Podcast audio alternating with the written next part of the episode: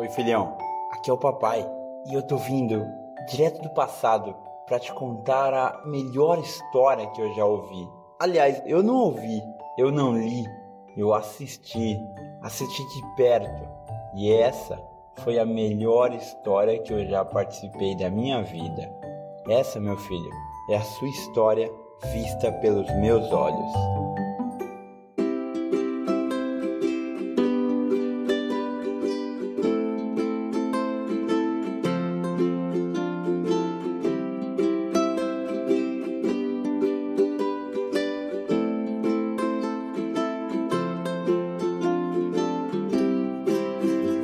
Filhão! Bem-vindo, meu querido, bem-vindo novamente ao nosso projeto Maçã da Vida, sua vida sobre os meus olhos. Bom, esse ano é um ano de 2014, meu querido. É, você está caminhando para o seu quarto ano, né? Ou, é, você vai fazer três aninhos. É, três aninhos, mas com a caminhada do quarto. Bom, esse ano vai ter muita coisa nova, cara, muita coisa nova. Esse ano você vai ter que começar na creche. E a gente decidiu, logicamente, te colocar na creche japonesa, porque a gente já comprou casa aqui e a gente decidiu que moraria aqui para te dar um estudo melhor, para te dar uma alternativa melhor na vida, ou uma chance que a gente não teve, né, de ter um bom estudo. E essa nossa decisão foi complicada, foi muito complicada, porque a creche japonesa ela é uma cultura totalmente diferente. A gente não sabe falar japonês, nem eu e sua mãe. Então a gente pensou em tudo assim, sabe? Nos problemas que podiam ter, como ia se comunicar com a professora, com a diretoria, como seria para te ajudar no dia a dia e como seria você lá na creche, porque a gente não te ensinou japonês. Então você vai estar um passo atrás meio que das crianças. Então, poxa, como que vai ser, né?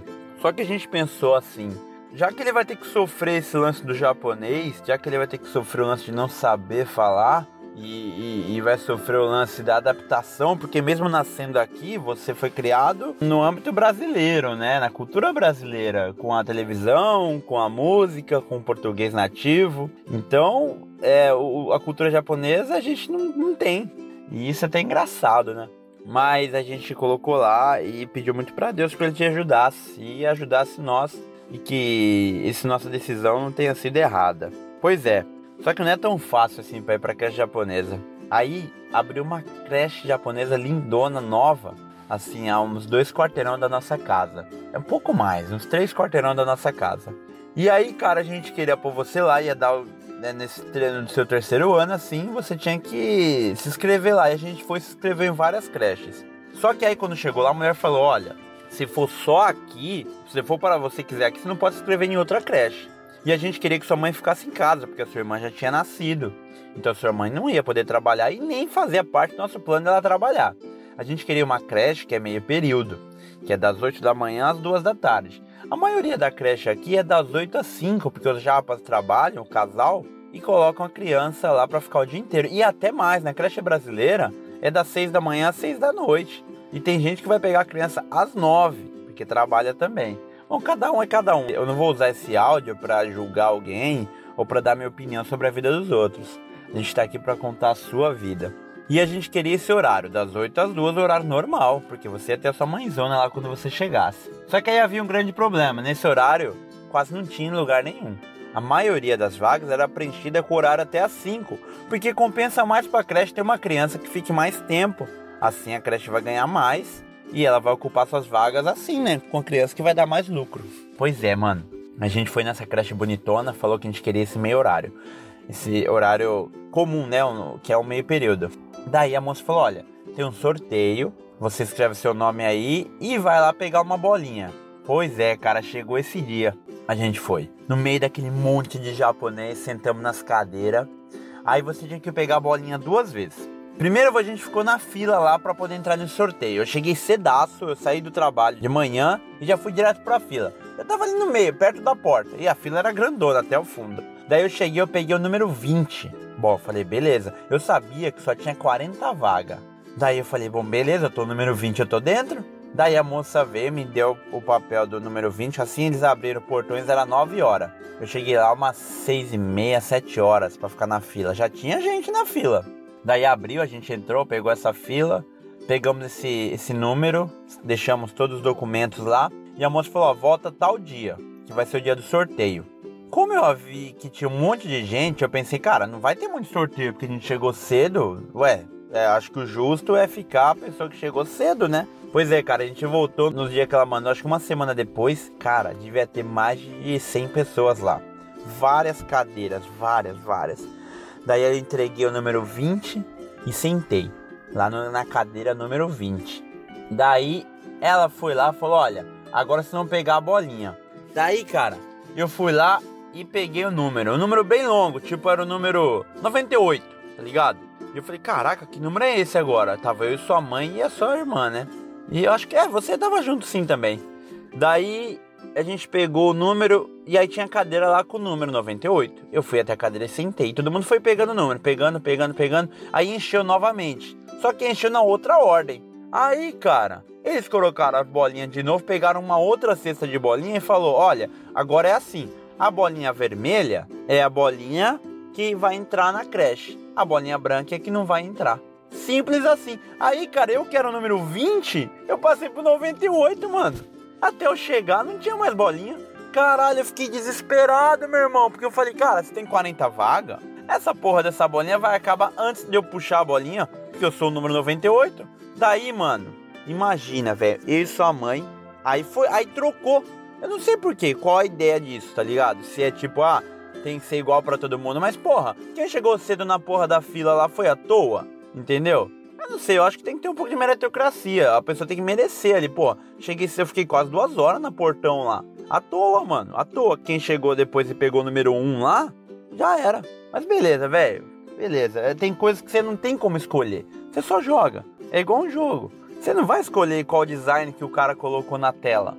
Você pode reclamar, pode achar difícil, mas você vai ter que seguir aquele jogo se você quiser continuar aquela aventura. Ou desiste. E eu não tô aqui para desistir. Bom, mano, aí chamou o primeiro japonês. Ele enfiou a mão lá, levantou a mão, só que eles meio que escondiam a mão, tá ligado? Para não mostrar assim se tinha ou não tinha vaga, porque só tinha 40. Se sair 40 bolinha vermelha, todo mundo ali já era. Ninguém vai ficar até o final. Aí eles falaram o seguinte: as bolinhas brancas tem um número para você continuar na espera, tá ligado? Tipo assim, se eu peguei a bolinha branca, vai ter um número atrás, número 30. Aí eu sou o número 30. Se 30 pessoas desistir, vai chamar eu, entendeu? É impossível, tá ligado? Vai ter 30 pessoas na espera. Se 30 desistência mais 30 pessoas que já estavam na espera desistir, 60 pessoas desistir, aí me chama. É, impossível, né? Mas beleza, mano, vamos lá. Eu queria muito aquela creche. A gente adorou o lugar, tá ligado? Lugar tudo novo, mano, prédio novo, sabe? Puta, e o governo enfiou dinheiro pra caramba lá, porque era uma creche que ia substituir três creches pequenas. Então, o governo mandava muito dinheiro pra lá. Então, assim, era uma creche boa mesmo, cara. E eu falei, bom, vamos, puta, vai dar certo. Aí, cara, a primeira japonesa já levantou pra mão e bolinha vermelha. Caralho, mano.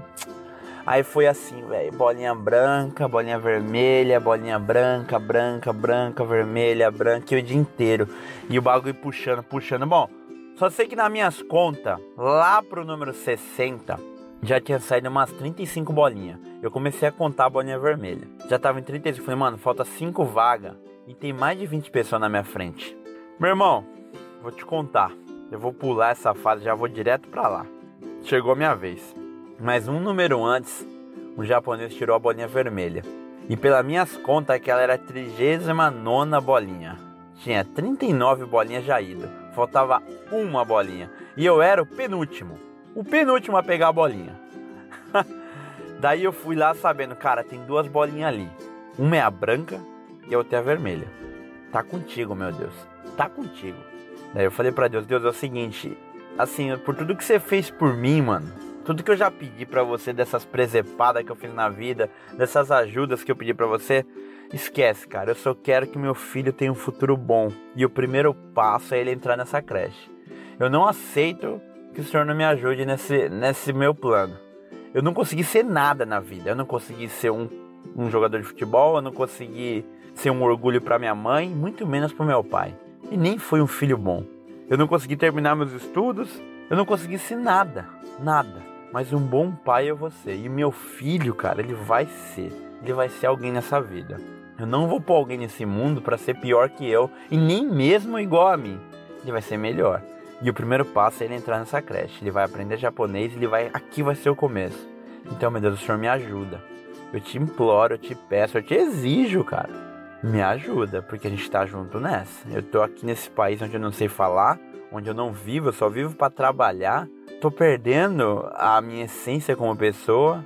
Já nem sei mais quem eu sou, mas um bom pai eu vou ser. E tudo isso eu falei em questão de segundos na minha mente. E fui lá e enfiei a mão naquela caixa. Tinha duas bolinhas. Eu peguei uma bolinha e pensei: não, não é essa. É a outra. É a outra que é a vermelha. Aí empurrei de lado e peguei essa bolinha, mano. Peguei essa bolinha e falei: é essa. É essa aqui. Essa é a vermelha. Daí eu levantei, mano, a bolinha. Daí eu olhei e era uma bolinha branca.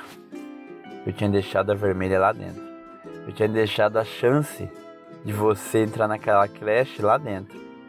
Eu tinha deixado o esforço de chegar duas horas antes naquele portão e ficar no frio, com fome, cansado do trabalho, para dar chance para outro japonês que ficou há pouco tempo ali, para dar chance para aquela última pessoa que estava sentado e tão desanimado quanto eu, porque a gente foi parar em número último. A gente nem tinha certeza se valeria a pena continuar naquele lugar. Eu tinha deixado todas essas chances assim quando eu vi aquela bolinha branca. Aí atrás tinha o número 3. Cara, já não me interessava mais nada. Deus já tinha falhado comigo já. Tudo que eu pedi para ele era só a bolinha vermelha, mano. Eu fiz a minha parte, porque ele não fez a dele? Que porra é essa, mano? Fala pra mim, meu parceiro. E não é minha vida, eu não tô pedindo pra mim. A minha vida já era. Cara, é meu filho, mano. Como assim? Por que, que eu achei que a bolinha era outra? Daí eu pensei, cara, eu fui, eu fui o burro. Ué, a primeira bolinha que eu toquei já era vermelha. Então o destino fez a parte dele, Deus fez a parte dele. E eu que troquei. Eu que achei alguma coisa. E eu fiz a escolha errada. Cara, quando eu voltei, eu mostrei pra japonesa o número 3. Ela pegou, anotou lá os documentos, tudo. Aí a gente ia perto de uma japa, ela anotava o nome tudo. E marcava uma. Mas naquela hora você não queria ver mais nada. Aí marcou seu nome, marcou o número 3 e eu fui até sua mãe. Sua mãe nem quis olhar. Sua mãe tava olhando pro lado, levantou da cadeira, ficou olhando e eu falei, e aí, e aí? Aí eu falei, não deu certo. Não deu certo, eu peguei a bolinha branca. Aí eu vim com um papelzinho assim, pequenininho, falando que talvez eles ligassem pra gente, né? Cara, sua mãe começou a chorar na hora. Na hora. O olho dela encheu de lágrimas. Eu falei, não, calma, a gente vai conseguir. Não é. Calma. Vamos, vamos, vamos esperar. Mas não tem como, né, velho? Aí você nem sabe do que acontecia, sua irmã também não. A gente saiu de lá triste pra caralho. Eu nunca fiquei tão triste, cara. Eu falei, porra, não consegui. Foi falha minha. Foi falha minha, porque eu peguei a bolinha certa, eu mudei a bolinha. E só tinha uma bolinha depois de 98 pessoas, cara. E era minha bolinha aquela. E eu fui e troquei. Mas aí beleza, cara. Aí a gente foi, voltou pra casa, ficamos chateados pra caralho. Sua mãe também. A gente meio que ficou, bom, fomos indo, né? Aí a gente falou, vamos procurar outra creche, vamos encontrar outra. Vamos encontrar outra, vamos numa paga. Deve ter alguma paga. E aqui não tem disso de pago e, e, e gratuito. O ensino é igual. Tem a paga, tem as pagas. Mas é cheio também, né? Porque aqui o dinheiro não é problema. Todo mundo tem dinheiro. E aí esse é o grande problema. Eu falei, e agora? Aí a gente achou uma creche, mano. Achou uma creche legalzona, que tinha até um ônibus que podia te pegar, você nem ia precisar ir andando, como se fosse naquela creche. Aí tudo que a gente queria apareceu. Eu falei, beleza, mano, ó, achei uma creche boa. Aí ela falou, ó, mas os documentos aqui estão falando dessa nova creche. A prefeitura tá falando que vocês estão no aguardo dessa creche principal. Vocês vão ter que cancelar essa vaga para poder vir aqui. Daí sua mãe falou, poxa, mas e se chamar a gente? Eu falei, mano, não vai chamar. Tinha 100 pessoas para ganhar 40 vagas não vai desistir duas pessoas para depois essas outras duas pessoas que estão na nossa frente desistir para chamar a gente. A gente é o número 3. Se fosse um ou dois até vai, mas é o número 3. Ela falou: "Não, mas vai saber". Pô, a gente ficou lá na fila, no desespero, no sofrimento. Falei: "Ah, mano, você não quer vir aqui?" Ela falou: "Não, eu quero, mas vai ficar caro e não é o que a gente quer". Realmente a creche não era bonita, não era boa. Não era o que a gente pediu para Deus, né, cara? Daí a gente resolveu esperar. E um dia eu tava no trabalho, sua mãe mandou uma mensagem para mim falando: Olha, me ligou esse telefone aqui, eu acho que é da creche. Aí eu falei: Será? Falou: Liga lá, liga lá rápido.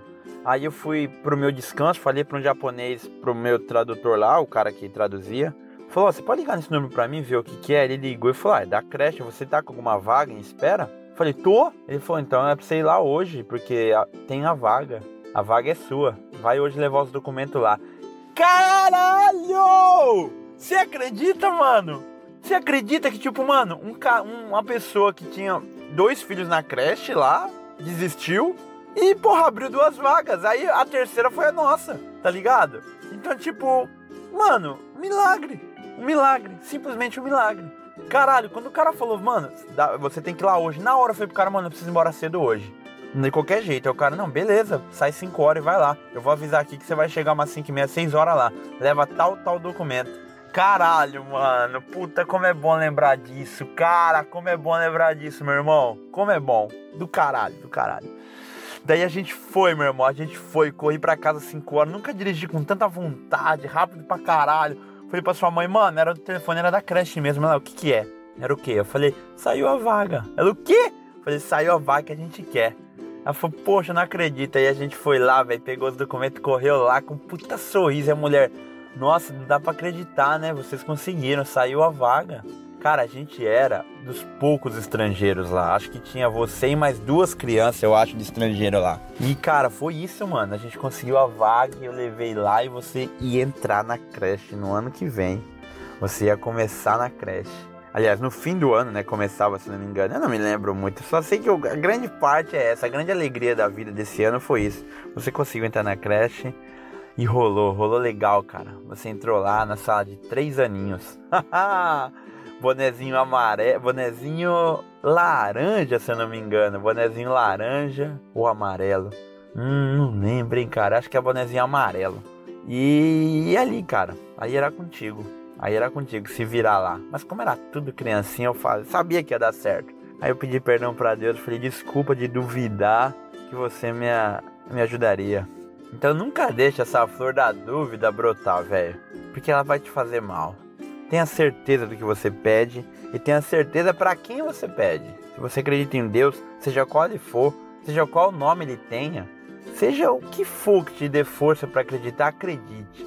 Entendeu? Não leve a vida na completa realidade porque ela é muito difícil. Sonhe sempre e acredite em algo que você não vê. Porque existe o oxigênio que você respira e a gente não vê e nos faz viver. Então tem muita coisa que você não vê, cara, que existe e tá te ajudando. Eu ainda tô lá naquele trabalho do pneu, mas não tá bom, cara. Infelizmente não tá bom. O trabalho caiu bastante. Muitos modelos de, de, de, de pneu que faziam lá foi lá para Filipina, porque eles abriram uma fábrica lá e lá a mão de obra é baratíssima. Então a gente ficou com pouco serviço e um serviço mais chato de fazer. O maluco brasileiro lá me enche a paciência para que eu saia. E um dia eu tive um estalo, eu tava lá trabalhando e acontece o seguinte, existe duas linhas, uma linha só o japonês man, trabalha, o japonês que é o operador e o japonês que é a parte do maquitori lá que, que enrola lá.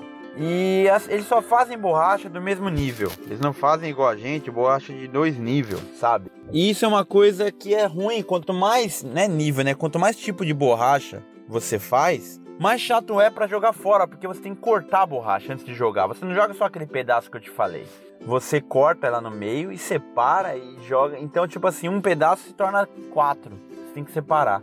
E toda essa peça ruim vem para mim fazer. E aí eu pensei, caralho, esse maluco tá falando que vai sair, que vai sair e não sei o que, não sei o que. E se ele sair mesmo, mano?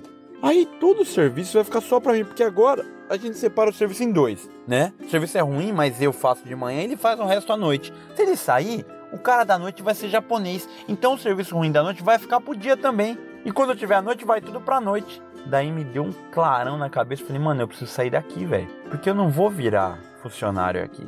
E depois de dois anos eu acordei e meus olhos se abriram. E eu vi que aquele cara que me irritava, que ficava me enchendo o saco, me atrapalhando a hora extra, tirando meu salário, se dizia tão bom, porque tinha um carro muito melhor que o meu e tudo mais, e ficava puxando o saco do chefe, era um cara que tava me abrindo os olhos. Só que eu tava cego enxergando só aquele miséria de salário. Nunca foi um salário bom. Inclusive, é um serviço que me machuca muito, cara. Eu tava com muita dor no calcanhar quando eu acordava no outro dia. Eu não conseguia descer a escada lá de casa. Porque eu encostava o calcanhar no chão e dava tipo um choque, mano. Um puta choque nas beiradas. E até o pé acostumar de novo demorava. E eu falei, caralho, não tô aguentando esse trabalho. E eu era novo, mano. Não era um. Não tinha 40, 45 anos. Era novo. Era pra estar tá aguentando firme o trabalho. Pois é, mas eu não tava. Só que eu achava que não, eu preciso aguentar, vou subir da vida. Aqui eu tenho futuro, aqui eu vou fazer carreira. E quanto mais eu trabalhava, mais serviço ruim eu pegava, mais trabalho aumentava e o salário era horrível. Era 200 mil, 250. E olhe lá, porque o cara às vezes mandava embora mais cedo. E o serviço foi diminuindo e as contas aumentando, aumentando. E eu não sabia o que fazer até o dia que eu pedi as contas. Falei, mano, vou sair daqui. Dia eu tava lá trabalhando de manhã e o cara veio gritar comigo porque eu coloquei aquele carrinho de enrolar fora de uma faixa amarela, porque tinha uma faixa amarela que é onde parava carrinho. E o carrinho que eu coloquei tava um pouco fora, porque enfim, cara, eu tava trabalhando, eu não tava ali pra organizar. E no trabalho, quando tá funcionando, não dá tempo de você ficar olhando se tá dentro de uma faixa ou não. E ele só trabalhava, o trabalho desse japonês era só olhar essas coisinhas. Tudo bem, é o trabalho dele. Ele podia vir e falar de mil formas. Só que ele veio gritando lá de trás, falando: Oi, você não tá vendo que você tá fazendo errado, não? Caralho, eu tava ali trabalhando que nem um cavalo, mano. Fazendo três, quatro tipos de pneu. Muito mais, produzindo muito mais que a linha do lado. Porque a linha do lado que não conseguia passava para mim. Eu tava ali doando minha saúde, dando todo o meu esforço para uma fábrica que o cara tá preocupado se tá dentro da faixa ou fora da faixa o carrinho. Então, cara, ele que pague outro para fazer isso, porque eu tô aqui para trabalhar e não para organizar carrinho. Aí do nada, eu falei pro cara, olha, é o seguinte, tô saindo. Chamei o Tsuyako lá, o tradutor da fábrica, falei, ó, diz ali que eu tô indo embora. O cara, não, não, você não pode ir embora. Não pode. Eu falei, não, posso, não, não sou escravo. Não tô aqui porque vocês botaram uma arma na minha cabeça. O Japão é gigante. E do nada eu virei alguém que eu não sou, cara. Eu nem sei como, nem sei porquê, nem sei de onde eu tirei força. Mas eu falei que ali acabou. Naquele minuto a humilhação acabou. E é o que eu sempre te ensino, cara, hoje. Não se deixe humilhar. A humilhação é uma parada que ela toma conta de você. Se você aceitar uma vez, ela vai tomar conta até o dia que você tá afundado em humilhação atrás de humilhação. E sabe como que esses japoneses resolvem a humilhação? É se matando, é se jogando no trilho do trem, se pendurando numa corda, entrando no carro e ligando a porra de um cano ali, acelerando até a fumaça te matar. É assim que eles resolvem a humilhação. Então não se deixa chegar nesse ponto.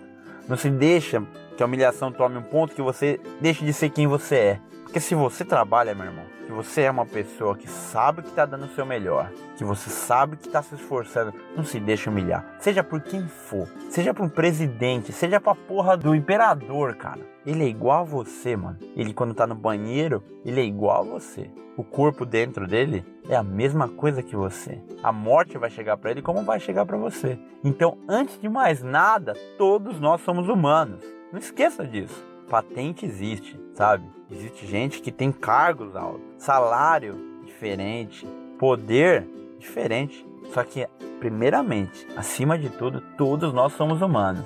E ninguém tem o direito, meu irmão, de te humilhar. Como eu te falei, cara, a minha liberdade não pertence a ninguém, cara. Meça suas palavras. Isso é uma frase que eu guardo. E quando preciso usar essa carta, eu uso. Então deixa ela no seu bolso aí, mano. E se você tiver que mudar seu destino, porque alguém não respeitou a sua liberdade, mude. Porque essa pessoa que não respeitou essa liberdade nunca vai respeitar e vai te prender numa gaiola. E você nunca vai ser feliz numa gaiola, mano. Daí eu peguei e falei pro cara, vou sair, vou sair agora. Aí o cara, não, por favor, só não sai agora. Aí foi lá, chamou o chefão, aliás, o vice-chefão, e a gente foi para uma sala e o cara falou: é, o que, que aconteceu? Eu falei: não, não aconteceu nada, eu quero sair. Não, alguma coisa aconteceu, pode falar. O cara falava. Eu falei: nada, eu quero sair. Você tem outro emprego? Eu falei: não, não tenho. Ah, mas é loucura sair. E era dois dias antes do feriado, feriado do verão. Aí o cara, não, mas você não tem emprego. Eu falei, não, não importa, eu vou achar. Aí esse cara falou isso pro vice-chefe, chefe, quem que aconteceu? Ele contou, o cara veio, esse molequinho que veio lá. Aí ele falou, ah, desculpa, eu falei errado. Eu não falei, eu fui grosso. E pediu desculpa lá na frente do chefe. Daí eu falei, não, não quero que você peça desculpa mais. Eu vou sair, ponto final. Daí eu saí, cara. Daí eu fui embora. Aí o cara, não, tudo bem, mas você pode ficar até a hora de ir embora, 5 horas? Eu falei, não, posso ficar até 5 horas. Não vou largar agora. Vou ficar até o final mas eu não volto mais. Aí ele falou, você tem que dar um mês de aviso. Eu falei, tudo bem, só que o meu mês acaba agora. Amanhã eu venho, depois do feriado eu não venho mais. Ah, mas isso não pode fazer. Eu falei, não, não, quem me dá um mês é vocês. Eu não preciso dar um mês para vocês, eu não sou funcionário só de vocês. Eu não, não sou, aliás, eu não sou funcionário de vocês, eu sou terceirizado. Eu tenho um contrato de três meses. Eu não era terceirizado, sabe? Mas eu era um contrato tipo a fábrica de três em três meses. Ela podia mandar embora. Ué, E aí? Então quem tem que me dar vida é ele, não eu. Daí esse chefão, beleza, eu voltei pro meu setor, continuei trabalhando, aliviado. Falei, beleza, é o fim. É o fim, cara. Isso aqui acabou. Aí o maluco veio de novo pedir desculpa. E o operador que tava comigo falou: O que aconteceu lá na reunião? Eu falei: Não, eu vou sair. Ele falou: Sério? Vai sair? Mas você, você roda tudo aqui, que não sei o que. Eu falei: Não, eu vou sair, pra mim acabou. Aí o cara, o cara onde vai falar assim com você? Eu falei: Ah, mas tudo bem, agora já acabou. E trabalhei aquelas quatro horinhas, cara, como eu nunca tinha trabalhado. Leve, leve. E aí, cara, mais pra frente eu vi uma parada na internet que eu acho que cabe eu te contar aqui. É uma coisa bem boba, mas que fez muito sentido para mim depois. É assim, é, a história é o seguinte: o caçador queria pegar um macaco, mano. E ele colocou uma caixa, e nessa caixa tinha um buraco em forma de bola. Você enfiava a mão e lá dentro tinha uma banana. Só que a banana não saía, porque a banana ela é meio que vertical assim, ela não passava pela bola. Então, se o macaco quisesse continuar com a banana, ele ia ficar tentando tirar. E era o tempo do caçador chegar lá e atirar nele. E o que aconteceu? O primeiro macaco foi lá, pôs a mão, e na hora que o caçador viu de longe, deu um tiro. O macaco soltou a banana e saiu, porque ele viu que não conseguia tirar a banana lá de dentro. Aí passou um pouquinho, encontrou um outro macaco. Esse macaco pegou a banana, ficou tentando tirar e batia, batia a mão, batia a mão, batia a mão, escutou o tiro, tomou um tiro na perna, batia a mão, e o caçador foi chegando, ele soltou a banana e fugiu. Aí foi um último macaco, ele enfiou a mão lá, pegou aquela banana suculenta, grandona, e bateu, bateu, bateu, bateu. Só que não tinha só uma banana, tinha mais. E a mão dele agarrou mais banana, três bananas.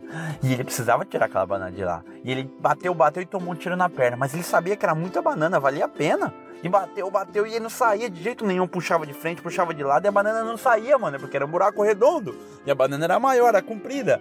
E tomou um tiro, um outro tiro na perna. E o caçador se aproximando e ele tirou, tirou, tirou, tirou. E nada, e nada. E o caçador deu mais um tiro no braço. Só que ele sabia que a banana ia valer a pena, eram três bananas. E ele puxou, puxou, puxou. O caçador se aproximou e deu um tiro na cabeça dele. E matou ele. Ué, você pensa, caramba, mas que macaco burro, mano. Era só soltar e fugir, como os outros fizeram. Mas isso acontece na nossa vida, mano. Aquele salário era a minha banana. Eu não enxergava o mal que estava me fazendo. Eu não enxergava que aquela dor na minha perna era um problema que chama esporão, que era um osso que nasce embaixo do nosso calcanhar, que vai doer pela vida toda, do excesso de peso que eu pegava. Por que eu não enxergava isso? Porque aquele salário que eu tirava me sustentava. E eu achava que aquilo era necessário. Só que eu tava perdendo a saúde, o caçador era, era a fábrica. Ela só me mantinha ali. Eu podia soltar aquela banana no primeiro ano e ter ido embora. E ter gastado a minha saúde, ter gastado a minha sanidade, ter gastado, sabe, a, a minha força de vontade em outra fábrica. Mas eu mantive ali com o sonho de virar um funcionário.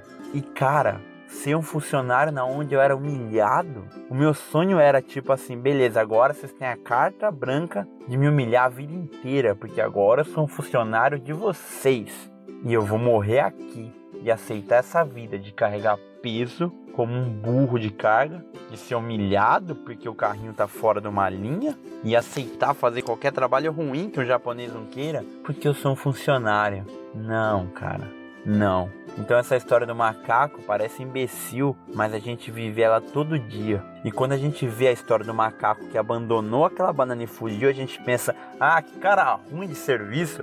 Ah, que cara fraco. Já largou, não aguentou". Mas será que ele não fez o certo? Será que ele não está cuidando da vida dele em vez de perdê-la num lugar onde mais para frente não vai ter futuro? Pois é, eu era aquele cara que julgava. Eu era aquele cara que falava: "Ah, eu aguento esse trampo aqui. Eu aguento qualquer coisa. Se alguém aguenta, eu aguento. E é verdade, você tem que pensar assim também. Acho que se você tem que ter uma meta de que se alguém faz, você faz.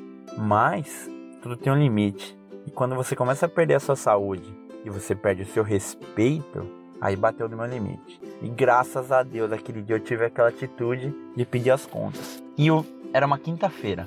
Aí eu, eu saí 5 horas, me despedi dos caras e falei pro cara, amanhã eu não venho pro operador. Ele falou, sério? Mas amanhã vai estar só o, o, líder aí, ele vai ter que entrar no seu lugar. Eu falei, pois não conta nada pra ele não, mas amanhã não vem. E de fato, cara, eu cheguei em casa, contei pra sua mãe que eu pedi as contas. Sua mãe ficou com medo. Cara, era dois filhos para cuidar e ela não trabalhava. Era uma casa para pagar. Era um carro para pagar. Era um teto solar que eu comprei para pagar porque a conta de energia vinha muito alta e a nossa casa não tem gás, ela é toda elétrica. Eu tinha muita coisa para pagar para tomar uma atitude daquela, sem ter trabalho. Mas eu sabia que eu teria trabalho. Depois do feriado, que é uma época difícil de arrumar trabalho, eu ia conseguir. E foi um tiro na cega que eu dei. Mas às vezes, cara, às vezes você tem que pular no buraco e descobrir que lá, cara, lá é uma fase secreta onde tem um monte de moeda e estrela. Só que só vai descobrir quem tem coragem. E às vezes nem é coragem, é necessidade. O meu não vou dizer que eu tive coragem, não. Foi necessidade, foi loucura e foi a melhor coisa que eu fiz aquele ano. E no outro dia, na sexta-feira, é lógico que eu não fui trabalhar. Esse cara me ligou: Ô, oh, você não vai vir não? Já são quase nove horas. Eu falei: Não, eu não vou hoje, eu tô doente. Ah, fala a verdade, você tá doente mesmo? Eu falei: Não, não tô. Eu não tô e quero que se foda essa fábrica, você e essa turma toda aí. Que humilhação eu não aceito. Ele: Ah, por isso que eu não gosto de pôr brasileiro aqui. Um brasileiro falou isso pra mim. E eu falei, é, mas enquanto eu sustentei você durante dois anos, aí você gostava, né? Porque aquele tradutor só tá lá para traduzir português. E da onde sai o salário dele? Dos brasileiros que trabalham lá. Então eu sustentei aquele filho da puta também me humilhava. Só que isso só ficou claro para mim quando eu saí. E eu desliguei o telefone e já era, mano. Eu não voltaria mais. Bom, depois do feriado ele me ligou um dia antes de acabar o feriado. Ô, oh, desculpa aí, eu desliguei o telefone na sua cara, a gente discutiu, mas o presidente ligou aqui para mim e falou: "Olha, não deixa ele sair, que ele é um ótimo funcionário". Eu falei: "Sério?". Ele falou: "Sério". Ele me ligou aqui antes do feriado, cara. Ele me ligou na folga dele. Ele falou: "Olha, fiquei sabendo que que o Teruia vai sair, não deixa ele sair não" porque ele é um ótimo funcionário e o menino lá já pediu desculpa para ele, não vai acontecer mais. Eu falei, poxa, obrigado. Mas você vai voltar? Eu falei, não, não vou voltar. Nem hoje, nem amanhã, nem nunca. Pode esquecer. E nunca mais coloquei meu pé naquela Bridgestone. Depois, no futuro, eu fiquei sabendo que a Bridgestone separou daquela fábrica japonesa, porque era uma era uma união da Bridgestone com essa fábrica que chama Inoako, que trabalha com borracha aqui no Japão. Elas se separaram e a Bridgestone foi embora para Filipinas, só teve pneu da Bridgestone e aquele lugar ficou um deserto. Quase nenhum brasileiro trabalha mais lá, o trabalho é, continua ruim e muitos japoneses foram mandados embora forçadamente.